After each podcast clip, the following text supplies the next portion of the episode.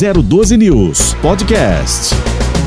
Bom dia, estamos no ar hoje, terça-feira, dia 22 de fevereiro de 2022. É um prazer ter você aqui no Jornal da Mix. Estamos começando amanhã. O sol já começa a brilhar aqui no 14 quarto andar do edifício 811. Aqui fica instalado o estúdio da 012 News, também da Mix FM, onde você nos acompanha em 94.9 e 94.5 para a região do Vale Histórico. Quero agradecer aqui a audiência de todos os prefeitos da região, prefeito Saúde, a prefeita Ana Lúcia da cidade de São Luís do Paraitinga, o prefeito Clemente Neto, que hoje o Calil, assessor de comunicação, vai conversar conosco a respeito do Poupa Tempo, que já vai começar a funcionar em Tremembé, e outras e outras notícias aqui no Jornal da Mix, que só está começando. Vamos receber também, estamos no aguardo da chegada da vereadora Amélia Naomi, do PT, para falar um pouquinho para a gente sobre os projetos que foram barrados, o que, que ela entende que não é bom para a população ou para o trabalhador. Obviamente, eles estão lá para para defender essa categoria. E vamos receber também o Heller, presidente do Sindicato dos Metalúrgicos de São José dos Campos, que tem essa jornada dura logo pelas pela manhã, né? Todas as manhãs eu ia dizer, porque tem assembleia constante aí para discutir a questão salarial, enfim, PLR e outras discussões. O Heller daqui a pouco vai estar conosco para também tratar de diversos assuntos relacionados ao trabalhador. E você que está em casa vai poder, sem dúvida nenhuma, interagir conosco através da nossa linha interativa, sempre à disposição através do WhatsApp 981869407. Você manda sua mensagem e a gente lê ao vivo, viu? 988869407 é o o nosso canal direto aqui na Mix para você participar conosco. O Jesse já se prepara para trazer todas as informações das principais rodovias que cortam o Vale do Paraíba e o Joãozinho sempre aposto. Cadê a hora minha? Cadê a minha hora aqui no monitor, hein? Para que a gente possa já levar todas as informações para você que nos acompanha às 7 horas e três minutos quando inicia o Jornal da Mix aqui na Mix FM. É um prazer ter você aqui com a gente. Você está ouvindo o Jornal da Mix, na mira da notícia. Mix. Mix. Jesse, conta pra gente, bom dia. Você que já está em pé desde as primeiras horas da manhã, vai dormir tarde. Ontem o Jesse me mandou mensagem, era meia-noite e meia. Falei, o que, que esse Jesse quer meia-noite e meia, hein? Ou seja, ele estava em busca da notícia. E é por essa razão que o Jesse está aqui com a gente, né? É um sujeito que não para. É 24 horas no ar, buscando informação, prestação de serviço para alimentar você, né? Que está acompanhando sempre a Mix. Jesse, bom dia. Tudo bem, tô Opa, falhando a voz aqui. Bom dia a você, bom, bom dia. dia. aos ouvintes da Mix FM. Você quer falar do trânsito, é isso? Trânsito, estradas que cortam o Vale do Paraíba. Vamos, vamos lá então, Tony. Vamos tentar, né? Oi? Vamos tentar, né? Com essa voz. Vai, vai dar certo. Infelizmente, quando a gente entra no ar, às vezes acontece isso, né? As cordas vocais estão relaxadas por conta do sono e agora é pegar no tranco, dar uma aquecida, né? Não tenha dúvida. Olha, Tônia, a rodovia Presidente Dutra não apresenta condições aí é, para o usuário de é, exatamente é, de, de, de lentidão, de trânsito mais carregado nesse momento, de acordo aqui com o MapLink da nova Dutra. Rodovia Presidente Dutra, então, com condições normais aqui na região do Vale do Paraíba, diferente do que aconteceu ontem.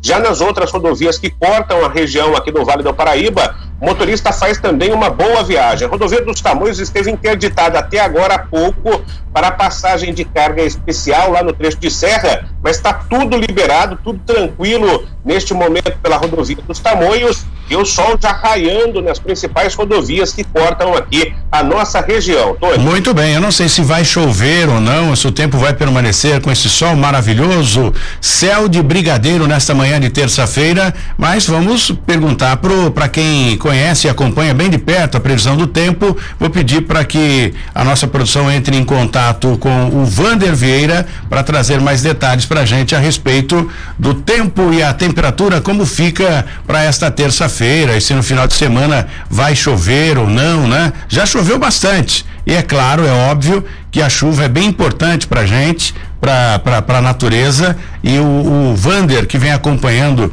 essa correria toda, obviamente vai trazer todos os detalhes aqui para o ouvinte do Jornal da Mix. A sua participação 981869407 e o Marco Antônio diz o seguinte: Tony, parabéns aí pelo Jornal da Mix, vocês fazem um trabalho muito sério e gosto muito de você porque você ouve os dois lados, né? Ouve é, é, o lado que está devendo e o lado que está pagando. Bem, bem colocado aqui, viu? Obrigado pela sua participação. Continue enviando suas mensagens para nós, 981 869407. A Clotilde participando conosco também, diz Tony, parabéns aí pelo Jornal da Mix. Acabei encontrando você agora aí, hein? Agora não saio mais da Mix. Estou acompanhando você. E olha, Clotilde, você pode nos acompanhar também em 94.5, viu? Na 012 News você no, no Dion do seu carro, o que pegar melhor, você nos acompanha, que estamos ao vivo simultaneamente falando para toda a região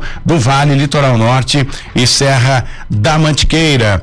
Já o Valdir diz o seguinte, Tony, o trecho da rodovia Presidente Dutra, trecho de São José dos Campos, sempre apresenta problemas, viu? Agora há pouco, quase que um motoqueiro se arrebentou na traseira de um caminhão esses caras não tomam jeito, não é? É, meu caro, é o, o né, age é, é, aleatoriamente, né? Ele faz aquilo que dá na telha dele. Ver se a gente consegue o Paulo do Fundão hoje, hein? Estamos tentando aqui o Paulo Henrique do Fundão há tempos e a gente não consegue falar com ele. Tem uma série de reclamações lá para da, da, Zona Leste, mas a gente não, não está conseguindo. Outro detalhe que nós vamos discutir também aqui, inauguração do Poupa Tempo, não é uma inauguração oficial, porque a oficial depende da vinda do governador do estado de São Paulo, né, o João Dória, mas já vai começar a funcionar assim mesmo. E para alegria da galera de Tremembé, um Poupa Tempo vai ser inaugurado naquela cidade maravilhosa que recentemente estive lá almoçando com o prefeito Clemente Neto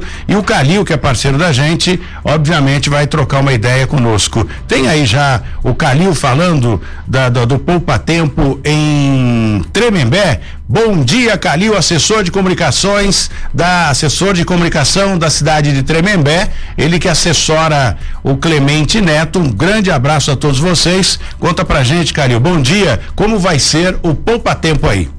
Bom dia, Tony. Bom dia a todos que nos ouvem no Jornal da 012 News. O Poupa Tempo de Tremembé já é uma realidade. É, nesse momento, a parte estrutural do prédio já está pronta a Prodesp, que é o órgão responsável do governo do estado, está nos preparativos finais, uh, tanto de sistema quanto de detalhes ali da infraestrutura, mobiliário. Os computadores já chegaram, as contratações, na sua grande maioria, já foram feitas, os funcionários nesse momento passam por treinamento. E a expectativa é que, que tudo se inicie já agora no mês de março. Uh, nesse momento, uh, essa semana ainda já vai ser possível fazer agendamentos pelo sistema do Poupa Tempo na internet, considerando ali já uh, o posto de Tremembé. E a prefeitura está muito feliz com essa conquista, o prefeito Clemente pessoalmente, que se empenhou muito em tornar isso uma realidade. Está muito feliz porque a gente sabe o quanto é importante ter um serviços desses uh, para a cidade, o quanto vai agilizar a emissão de documentos, a integração dos serviços com o Detran, e todas as outras funcionalidades que são sempre muito elogiadas pela população onde quer que tenha um posto do Poupa Tempo. Então o Poupa Tempo de Tremembé já é uma realidade, está na reta final aí dos preparativos, os últimos detalhes e a gente aguarda então também a agenda oficial do governador, do governo do estado para que a gente possa fazer a inauguração oficial, mas possivelmente antes disso já vai entrar em operação para atender toda a população de Tremembé e da região aqui da nossa cidade. Um grande abraço a todos e um bom dia. Muito obrigado ao Calil. Calil é um parceirão da gente, assessor de comunicação da cidade de Tremembé, sempre parceiro, trazendo informação e falando um pouquinho sobre aquela cidade magnífica, Estância Turística de Tremembé. Muito obrigado, viu, Calil, pela participação sempre aqui no nosso o, Jornal da Mix e você que está em casa acompanhando neste momento, é hora da gente bater aquele papo gostoso com Amélia Naomi, vereadora de São José dos Campos, que acabou de chegar. E na sequência, nós vamos, né, depois desse, dessa conversa com a Amélia, receber também o Heller Gonçalves, presidente dos sindicatos metalúrgicos, para falar com relação a essa luta para defender os trabalhadores. Tivemos aí uma, uma vitória. O Heller está rindo à toa já, né? Está feliz da vida porque teve uma vitória aí com relação à PLR uma negociação com algumas fábricas na região de São José dos Campos. E verdadeiramente fizemos o cálculo aqui, os trabalhadores realmente recebiam uma merreca popularmente falando e para sustentar a família hoje com o custo de vida altíssimo é bem difícil. Amélia, seja bem-vinda aqui Bom ao dia. nosso Jornal da Mix, é um prazer, longas datas, depois de muito tempo vejo aqui a, assessoria da Amélia e também a Amélia, seja bem-vindo aqui. Um prazer enorme estar aqui. Quando você falou do Sindicato dos Metalúrgicos, tem um episódio que eu Agora eu não esqueço mais de você me carregando na, na moto. moto. verdade. Isso é naquela, histórico, né? Naquela famosa foto que a gente tem da greve da gente. Verdade, verdade. Aliás, aquilo foi e era o início, né, da, de, de tudo. Eu ainda na jovem. época jovem e, e, também metalúrgico, entrando para o sindicato e, e aquela coisa toda. Aquilo era realmente uma greve. Hoje em dia é, é café pequeno, né? Verdade. A Suiz Braz, ela fez muitas greves e você ajudou a gente a organizar muita categoria. Verdade. Eu acho que a gente é, participou é, realmente da mudança do Brasil e era um momento muito importante. É uma história que fica aí, né, para nos arquivos, para a gente lembrar. E, e, hoje em dia as coisas mudaram. Eu até falava com o Heller quando esteve aqui, hoje ele vai estar aqui Sim. também, daqui a pouco para falar com a gente, que o sindicato também mudou muito a postura, a forma de negociar, a forma de conversar. Acho que tudo evoluiu, né? O mundo evoluiu, né, Amélia, desde que você começou evoluiu, mas a organização por dentro das fábricas também retrocederam, porque na nossa época a gente tinha comissão de fábrica, né, a gente brigava muito para ter uma organização real por dentro de cada fábrica. Quando a diretoria que eu assumi, quando nós tomamos posse, tinha mais de 10 fábricas em greve com ocupação. Então essa é uma realidade nostálgica, né? É, Porque isso não, não existe. É, hoje, hoje não tem mais. Hoje é. senta, conversa e, e, os patrões acabam até ganhando, tendo vantagem nisso aí também, viu? Vamos entrar nesse detalhe, vou deixar para o Heller isso, né? Tá. A Amélia votou contra o projeto que altera o código de edificações do município. Qual a razão? Olha, o código ele está prevendo é, uma mudança muito radical, principalmente nos, é, nos condomínios populares. Vai ser permitido, foi uma emenda dos, da Comissão de Justiça, vai ser permitido 11 metros, com isso a possibilidade de você ter é, cinco andares sem elevador. É, isso para a empresa, é, para as empresas que operam, que fazem esse tipo de construção, é quase 20% de lucro líquido, entendeu? Porque você já tem a estrutura toda e você vai ter este é, este andar a mais. Além disso. É, São cinco andares e no, no, novo projeto sem elevador. Sem elevador. Mas então a conta não está fechando, Amélia, pela seguinte razão. Eu tenho um amigo, ele construiu um sobrado, que seria a parte térreo, uhum. depois o primeiro andar e o segundo andar, o mesenga, da, da, da Rações Mesenga. E o que que aconteceu? É, ele foi obrigado a colocar elevador, ou seja, com dois andares. Agora, nós temos cinco andares sem elevador, será que é porque se trata da, de uma classe eh, para ele, tendo para eles, né? Não, não muito mais simples. Mais simples, não é, fecha. É. E além disso, é, Tony, eles abaixaram o, a altura. Era hoje na lei de zoneamento é 2,60. Aí a prefeitura já abaixou para 2,50. Então você tem um apartamento mais baixo e você vai ficar sem elevador. Isso é muito ruim, porque várias. Desconfortável isso. É, e prejudica. A cidade que é tão linda, né? Olhando aqui por este. É, é, o visual aqui é visual maravilhoso, quer dizer, nós tínhamos que continuar. É, mantendo e preservando a qualidade de vida. Eu acho que isso é muito ruim para quem é, aqueles que trabalham e labutam para ter a casa própria.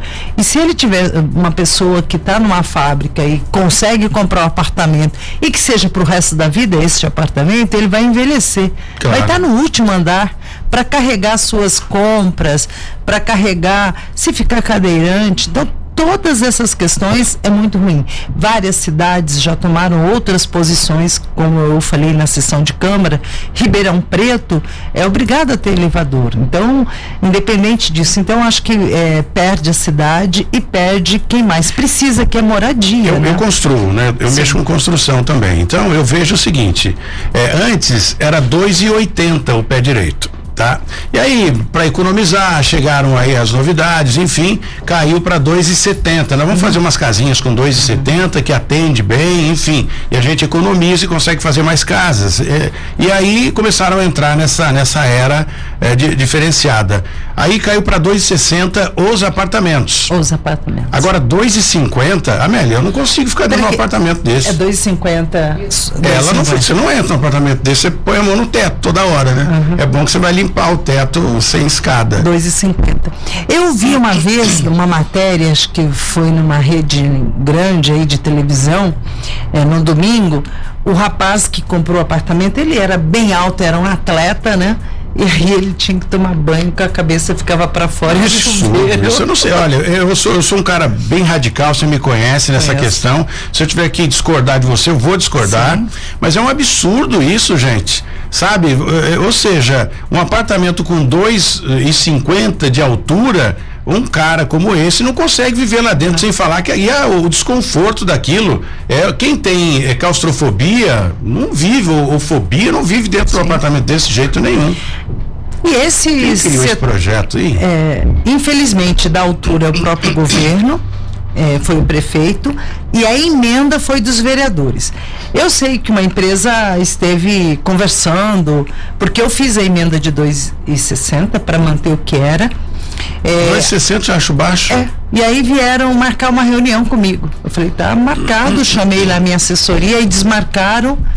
É, ia ser numa sexta-feira, aí marcaram numa. Aí marcaram de novo, porque a prefeitura tinha agendado, antecipado a reunião.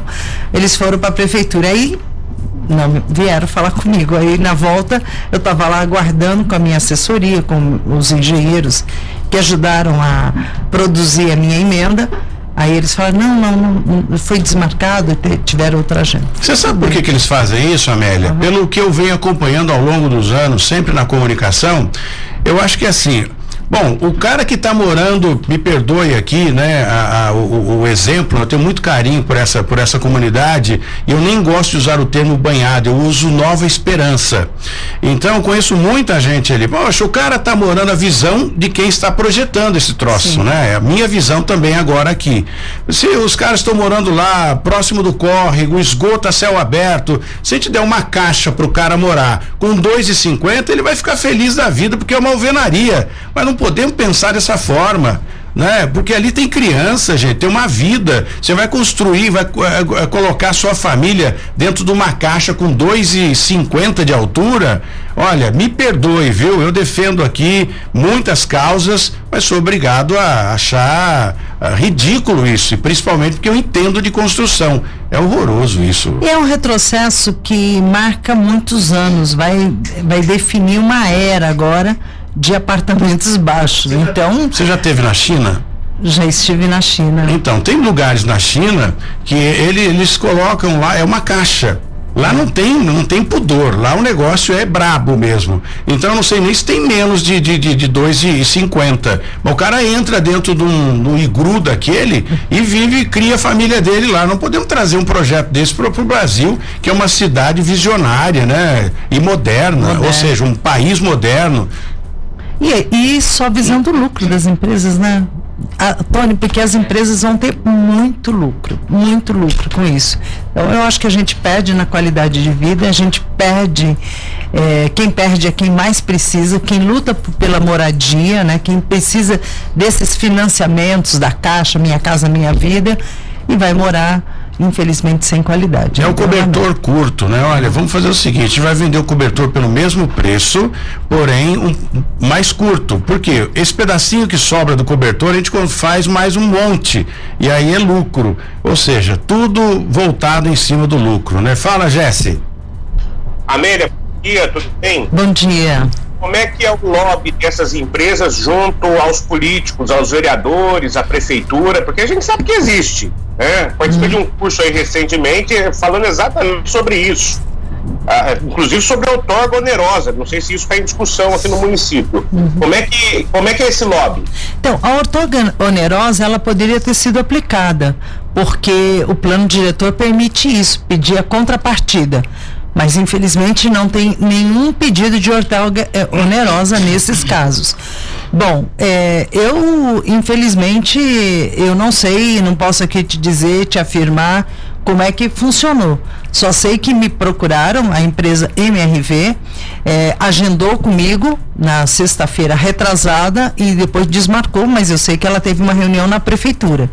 É, fui consultada, inclusive com a mudança da data, reservei a sala Pedro Bala, mas e, não, eu inclusive estava lá com a minha assessoria para demonstrar para ela que 2,60 era importante é, para garantir o mínimo de ventilação. Né? Então foi por isso. Agora, essas questões todas, é, infelizmente, toda vez que tem lei de zoneamento, plano diretor, as empresas entram para fazer e, e ganhar mais. Agora, eu acho que São José tem que ter o corpo técnico da prefeitura, que são é, cargos de carreira, os engenheiros e arquitetos, têm que bater pé para não deixar aprovar esse tipo de coisa, porque nós estamos colocando em risco a nossa qualidade de vida que a gente tem em São José dos Campos. As emendas apresentadas foram rejeitadas, todas elas? A, a minha emenda que eu fiz para 2,60 foi rejeitada pela Comissão de Justiça, que a, a, argumentou no seu parecer de que meu, é, meu, a minha emenda inviabilizaria a moradia de interesse popular. Achei estranho. Aí eles, na quarta-feira, apresentaram a emenda dos 11 metros, que é o quinto andar.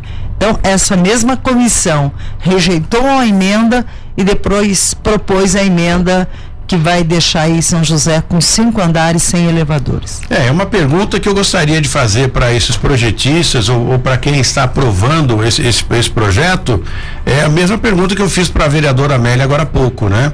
Se pro, pro, pro comerciante que vai fazer dois andares ele precisa, é obrigado ele ter eh, elevador, porque para uma pessoa simples como essa do Minha Casa Minha Vida, ele pode morar no quinto andar. Vamos colocar, o cara comprou, todo mundo envelhece, Sim. né? Ele comprou o apartamento, tá pagando, enfim, vai chegar uma hora, se tiver alguma deficiência, algum problema, um acidente, ninguém sabe o dia de amanhã. Ele não vai subir para o apartamento dele nunca. Não tem, não existe possibilidade de subir para o apartamento. Então, gente, eu não sei qual é a, a visão de, de, desse pessoal, né? O que que eles pensam, o que que eles imaginam para essas pessoas de baixa renda. Ou seja, existe só um interesse aí desse, desse pessoal, né? Eu não quero nem entrar nesse detalhe que vão dizer aqui que eu estou é, bravo com, com eles, mas. Mas é, é, um retrocesso. Só existe um interesse aí, não, não, existe outra coisa, né? Pode qualquer gente der lá, eles vão aceitar. É um absurdo isso, Amélia. É um retrocesso muito grande. Eu acho que as pessoas têm que continuar falando sobre isso para ver se a gente consiga é, fazer setores da sociedade civil fazer o governo mudar de posição. Bom, trabalho infantil. É, depende, né, da forma que se interpreta isso. Uhum. Eu comecei a trabalhar com 13 anos, né, e por isso eu aposentei cedíssimo demais, porque eu comecei com 13 anos. Hoje, essa questão de deixar a molecada fumando maconha, usando droga aí na rua, sendo soldado do tráfico de drogas, é melhor que trabalhe. Mas vamos ver qual é o posicionamento da vereadora Amélia com relação a essa questão aí do trabalho infantil. Daqui Bom. a pouco, depois do intervalo. Muito bem, estamos de volta aqui na Mix FM em 94.9 e você que está em casa pode emitir a sua opinião também através da nossa linha interativa, sempre à sua disposição no WhatsApp 981869407 para você participar conosco aqui no Jornal da Mix. Eu já havia formulado a pergunta para a vereadora Amélia Naomi nessa questão do trabalho infantil. Eu, eu, eu, o trabalho infantil ou o adolescente trabalhar? Bom, eu acredito que seja o infantil até é, 12 anos, seria isso? 12, 14. Eu também comecei a trabalhar. Eu, meu caso. Com 14 anos na, lá na empresa de, de costura Starup, Starup. Os tempos são outros, né? Outra realidade. Então, assim, o mais importante que eu acho que é dessa discussão é a gente não deixar de assistir essas crianças no ponto de ônibus vendendo bala ou no semáforo, né? E essa ah, é, tá, é entendi. É, é, você está pegando em cima disso, não do, do por exemplo, é, tem um, uma fábrica dentro da lei, é claro, Sim. né, que oferece uma condição de trabalho ao, ao, ao menor, que seria Sim. o menor aprendiz. Sim, Acho que existe. Existe. é um programa que o Ministério Público, o Tribunal de Justiça é, defende e tem inclusive feito várias parcerias. Eu espero que a partir da aprovação desse projeto, tanto a, a Secretaria de Assistência Social, juntamente com o Tribunal de Justiça, faça um, é, uma parceria para dar um salto de qualidade que as empresas contrate esses menores aprendizes que na, quando são contratados, além de ter todos os direitos garantidos, também tem curso de formação. Isso é muito importante. O, projeto difere é, o vendedor de bala, ou seja, a, a, exploração de menores para o menor aprendiz sim. ou para um trabalho de qualidade? Sim, sim, é bem diferente. O que nós temos que combater é isso, né? É, para dar, inclusive, oportunidade para esses adolescentes a ter, de fato, um emprego com garantia e com perspectiva, né? É um então essa é um projeto bom. Bom, eu, se você permitir, depois eu vou deixar aqui o telefone, chama o, o juiz que está na frente desse projeto. É, é, bom, o assessor dele, eu não estou com o nome dele aqui. Depois me passa. Vou, ah, não, tá aqui, juiz do trabalho. Ademar Prisco da Cunha Neto, do Juizado Especial. É o Prisco. Né? Então, ele que tá, esteve lá na Câmara Municipal. É um bom juiz, é bem sensato nessa, nessa questão. É, e ele já participou de em outras uh, cidades que ele esteve, trabalhando nesse, empenhado em resolver ou ajudar a tirar os menores da rua. Então, ele é, tá aí. Né? É uma, é uma forma. Ô, Jesse, você tá por aí? Cadê o Jesse? Põe o Jesse aí para mim. Ô, ô, caiu?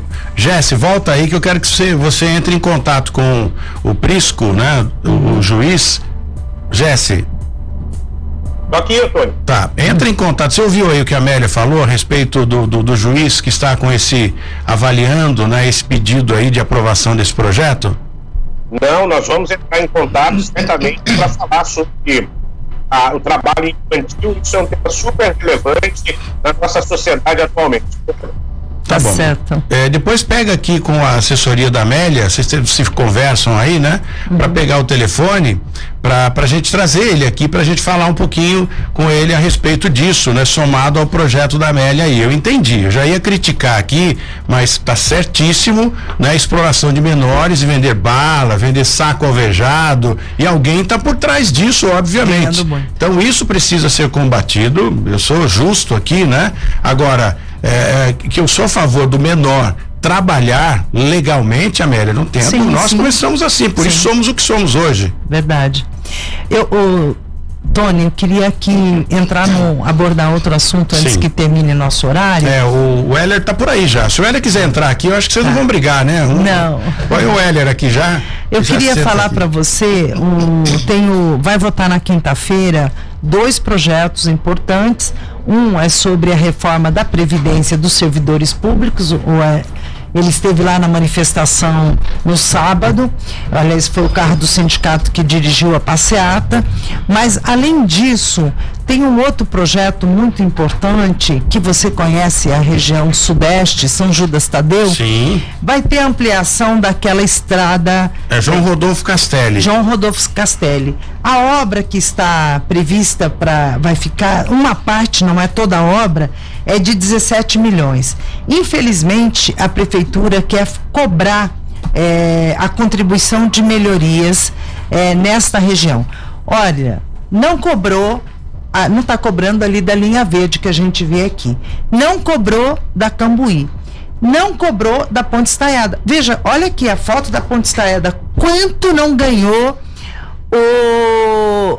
Quanto não ganhou o Shopping Colinas? E não fez, não pagou nada por ter instalado esta ponte lá.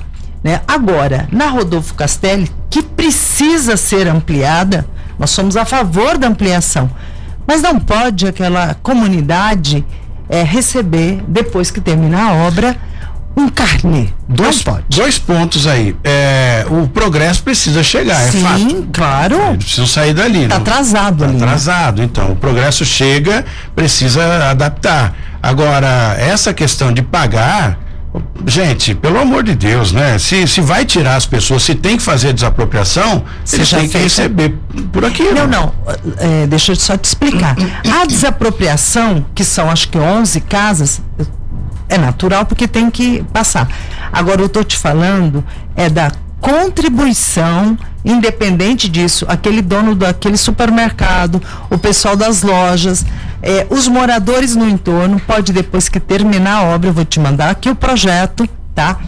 A hora que terminar a obra, receber o carnê de contribuição de melhorias. Eu vou te mandar hoje o projeto. Manda sim. Não o, pode. O vereador Roberto Deleve mandando um abraço aqui para a vereadora Amélia Naon, um falou, vereadora, é, legal, né? Essa, essa, essa união aí dos vereadores, bacana. E o Roberto gosta de você bastante, viu? É, ele trabalha bastante na região leste. Eu espero, viu, Tony, que ele vote contra esse projeto da Ponte Estaiada, como também eu espero que ele vote a favor das minhas emendas é, tá sobre co... a aposentadoria. Já está cobrando aí, não, já, não, que é... ninguém sai, sai sem chumbo aqui. É, né? não, não. É, mas uma coisa é você ter relação política, outra coisa é cobrar, inclusive, compromissos. Que é justo, né? Uhum. Amélia, eu gostaria de conversar mais aqui contigo, uhum. né? E vou pedir para agendar mais vezes aqui a sua vinda, que agora eu tenho que falar com o Heller. Vou deixar o, aqui, Heller... da Rodolfo Castelli, só tá. fico te devendo aí o projeto. Tá, e o telefone do juiz pro, pro Jesse, tá bom? Um abraço. Obrigado, um abraço, fica com Deus aí. Obrigado.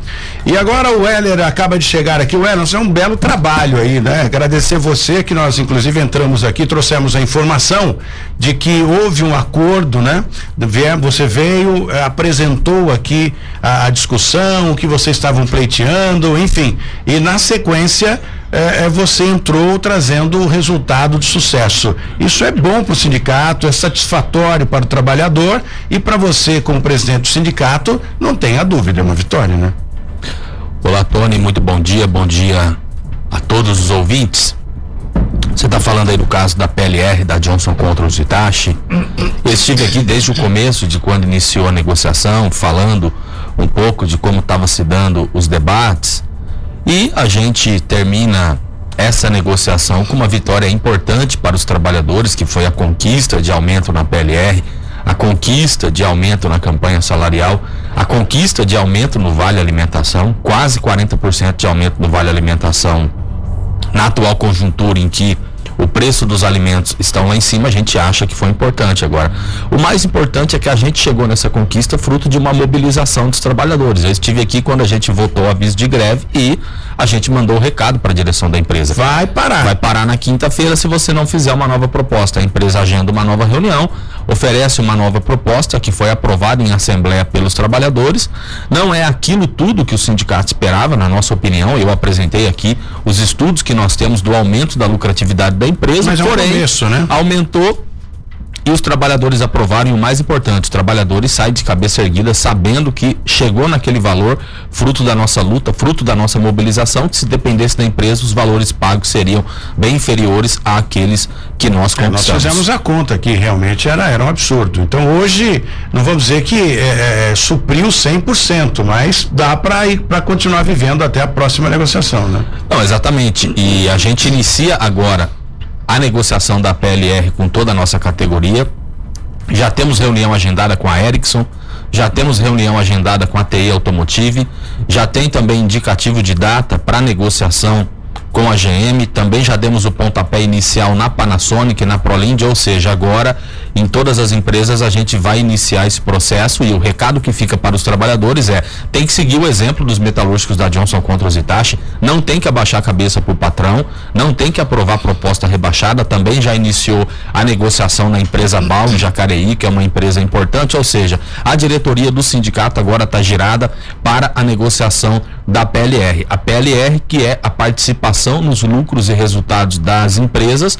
É óbvio que as empresas, na sua maioria, não apresenta para a gente qual é o valor que teve de lucratividade, mas é um prêmio, é um dinheiro que as empresas pagam. Em, né? em algumas empresas tem, Tony, que depende. Tem empresa que é limitada, tem empresa que é SA, ou seja, tem empresa que divulga os seus balancetes, outras não. No caso da Johnson Controls Itachi, tem lá os números da empresa a nível mundial, que foram os que eu apresentei aqui. Tem outras empresas em que a gente não consegue. O patrão ele não vai sentar com o sindicato e abrir o livro caixa para a gente ver a quantidade de dinheiro que ganharam. É estão ganhando muito dinheiro, também, né? viu, Tony? Estão ganhando muito dinheiro. A gente vê aí um certo aquecimento na economia, nada comparado a patamares de anos anteriores, mas as empresas aqui, a sua ampla maioria, vivem um bom momento e agora é a hora dos trabalhadores irem para cima. E tudo é em dólar, né? Eu estava acompanhando dólar. uma matéria recentemente, as in grandes indústrias é tudo em dólar. Eles recebem dólar e, enfim, e pagam em real. real. E a gente ganha em real e paga o produto em dólar. Em dólar, né? é tudo, e, alimento, inclusive. Não, se você vê, Tony, aqui na nossa região, a GM é norte-americana.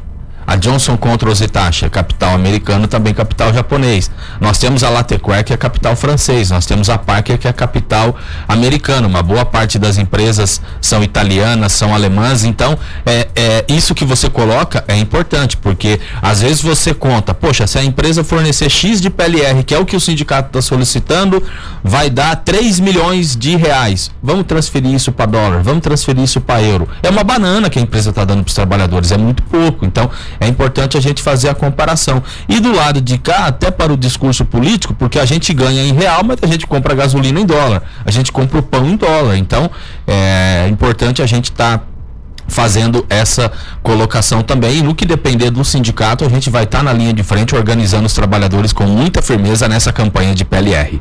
Muito bem. E agora os trabalhadores gostaram. Teve o resultado aí? Conseguiu ver a expressão dos, dos trabalhadores? Sim, a gente fez a assembleia e os trabalhadores de cabeça erguida, felizes e, e eles têm na cabeça isso. Chegamos nesses valores porque nós lutamos.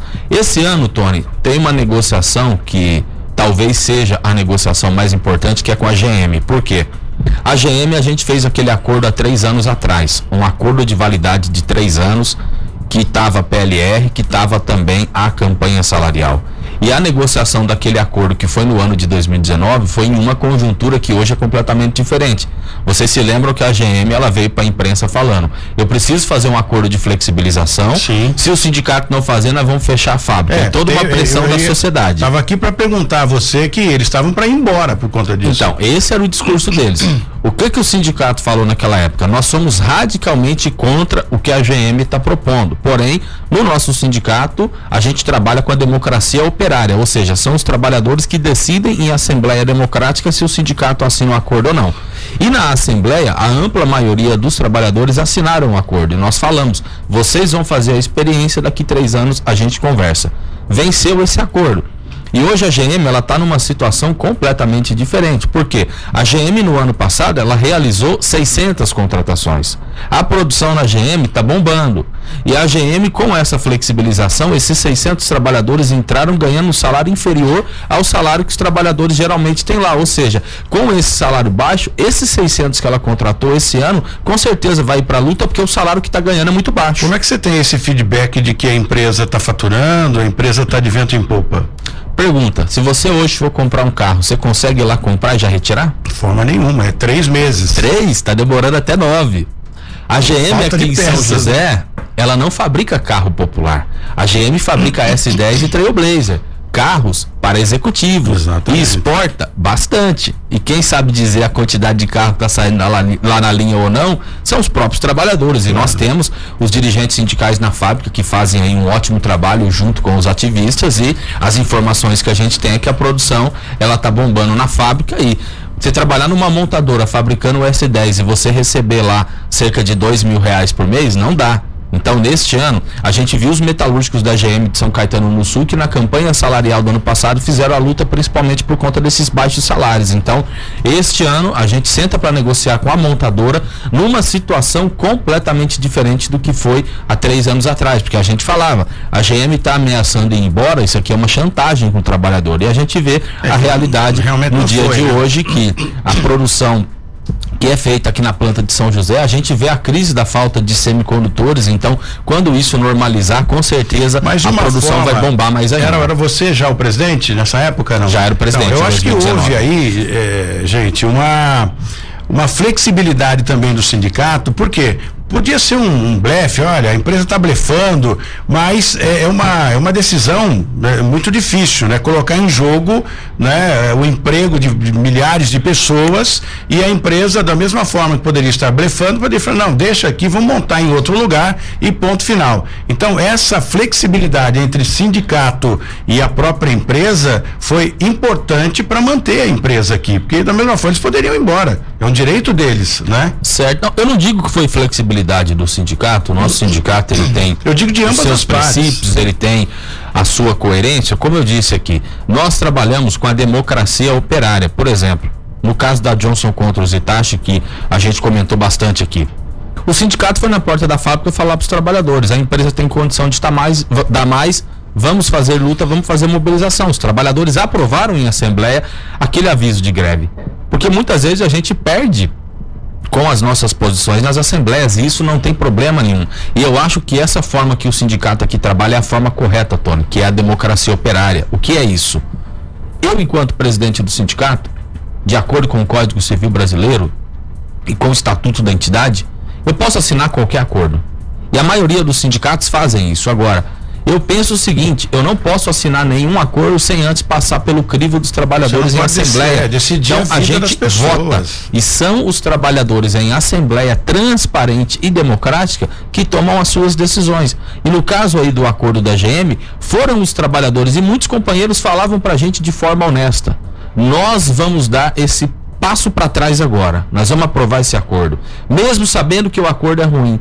Porém, daqui três anos vai vencer o acordo, nós vamos fazer a experiência. Se a gente vê que foi um erro, a gente muda a situação lá. É, se você- Isso eu acho importantíssimo. É, claro que é, porque se você, com essa autonomia de assinar e decidir por eles, uma decisão errada sua, não é legal você, como presidente do sindicato, ter a massa contra o próprio Não, sindicato. perfeito. Funciona. Às vezes É aquilo que eu penso que é bom, o restante dos trabalhadores não acham. não. Então, essa forma do nosso sindicato trabalhar, nós vamos ter um congresso do nosso sindicato no final de maio desse ano, onde a gente aprofunda, a gente debate junto com a categoria quais são os próximos passos, o futuro, a linha política do sindicato e a gente acha que essa é a forma correta, um sindicato enraizado pela base e as decisões tomadas pelos trabalhadores. Jesse, pergunta pro Weller.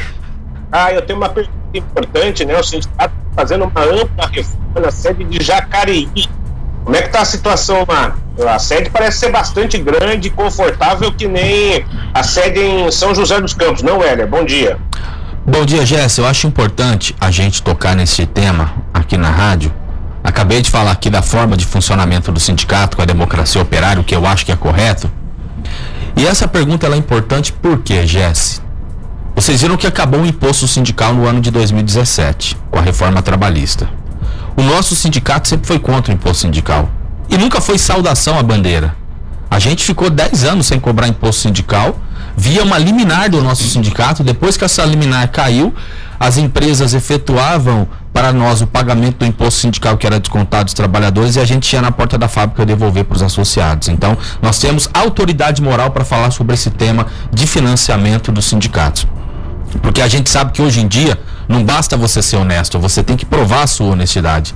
A gente sabe que hoje no nosso país todas as instituições, elas estão em descrédito com a sociedade. Você cita aí, nós fizemos uma nova sede aqui em São José para aperfeiçoar o nosso atendimento para os metalúrgicos. E provavelmente no mês que vem, em março, nós vamos também entregar uma nova sede para os metalúrgicos de Jacareí. E por que, que eu disse que é importante essa pergunta para responder aqui na rádio? Eu vi uma matéria interessantíssima do site Poder 360 na semana passada que diz o seguinte: depois que acabou o imposto sindical, 97% da arrecadação das centrais sindicais e dos sindicatos caíram. 97%. Nos sindicatos patronais não foi diferente, foi 94%. E enquanto uma boa parte das centrais sindicais, dos sindicatos, teve que demitir os seus trabalhadores, teve que fechar e vender as suas sedes e as suas estruturas, nós estamos inaugurando nova sede para aperfeiçoar o atendimento para os trabalhadores. Por quê? Porque a gente sempre teve uma política de não depender de imposto sindical que nós achamos que é errado. A nossa política é fazer sócio. O sindicato ele sobrevive apenas da contribuição dos trabalhadores e nós temos orgulho de dizer isso. No nosso sindicato não tem dinheiro de patrão. No nosso sindicato não tem dinheiro do governo. Então, essa sede de São José e aquela sede de Jacareí que nós vamos inaugurar no mês que vem é dinheiro da nossa categoria. E é tarefa da direção do sindicato zelar pelo patrimônio dos trabalhadores. Então estamos muito felizes, estamos muito orgulhosos da gente conseguir entregar também para os metalúrgicos de Jacareí, que é uma cidade muito importante, essa nova sede. Muito bem. Bom, eu tenho quatro minutos para fazer o encerramento aqui do Jornal da Mix. Hoje com a presença do Heller, para gente para finalizar né, o programa, já tivemos a Amélia, enfim, era para a gente conversar um pouquinho aqui com o Paulo Henrique lá do, do Monte Rei, mas não foi possível. Aliás, está difícil aqui a conversa com o Paulo Henrique. Eu não sei, ele precisa melhorar, trocar aquele telefone dele, que não é possível. Mas eu acho que é bem bacana isso, Heller. É um prazer a gente ter você aqui para falar um pouquinho sobre essa luta dos trabalhadores, né? Que quando eu falo luta, no bom sentido, né? Hoje é uma, é uma política completamente diferente, uma política inteligente de discutir, de apresentar é, é, fórmulas diferenciadas para fazer um acordo. E isso eu, eu aplaudo aqui, não resta a menor dúvida. Eu era um sujeito extremamente contra a, a forma em que se agia lá atrás. É que eu falava com a Amélia. Eu andava com a Amélia na garupa da minha moto, que eu fui sindicalista, e eu quebrava a boca de todo mundo. Aí arrastava a Amélia na minha moto para baixo para cima. Hoje é um outro, é uma outra realidade, né? O que que eu penso? penso, ô, ô Tony, a política, os princípios do sindicato, a gente não mudou. O que muda é a conjuntura. A conjuntura na década de 80, ela é uma conjuntura diferente da conjuntura que a gente tem hoje. Na década de 80 você tinha que fazer lutas mais radicalizadas, é, até porque a gente estava numa ditadura militar e lutando pela redemocratização do país.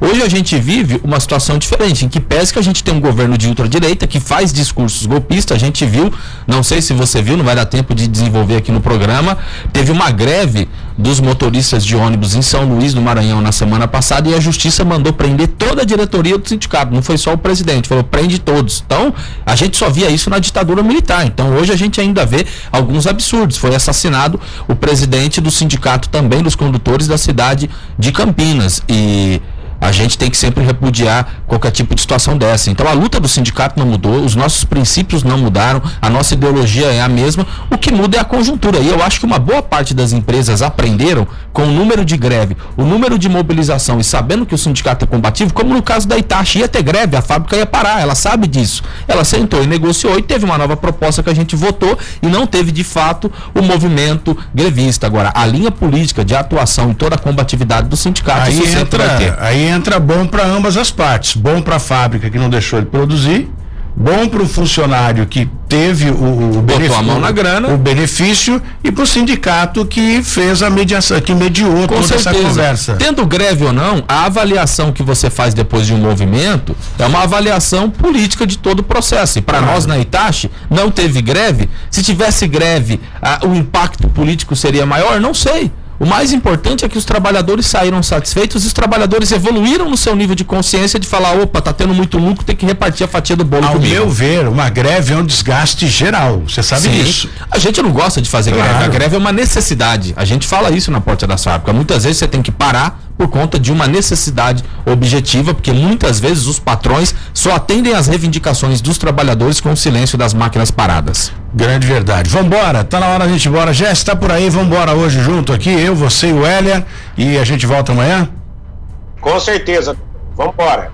Obrigado, Heller, pela participação. Você volta quando aqui? Opa, eu que agradeço. Só agendar, fazer o convite que estarei aqui Muito para bem. falar das lutas dos metalúrgicos. E mantém a gente informado sobre o que estiver acontecendo por aí. Com certeza. Vambora, daqui a pouco você acompanha a programação musical da Mix FM e o Jornal da Mix volta amanhã às sete em ponto. Um grande abraço, tenham todos um bom dia. 012 News Podcast.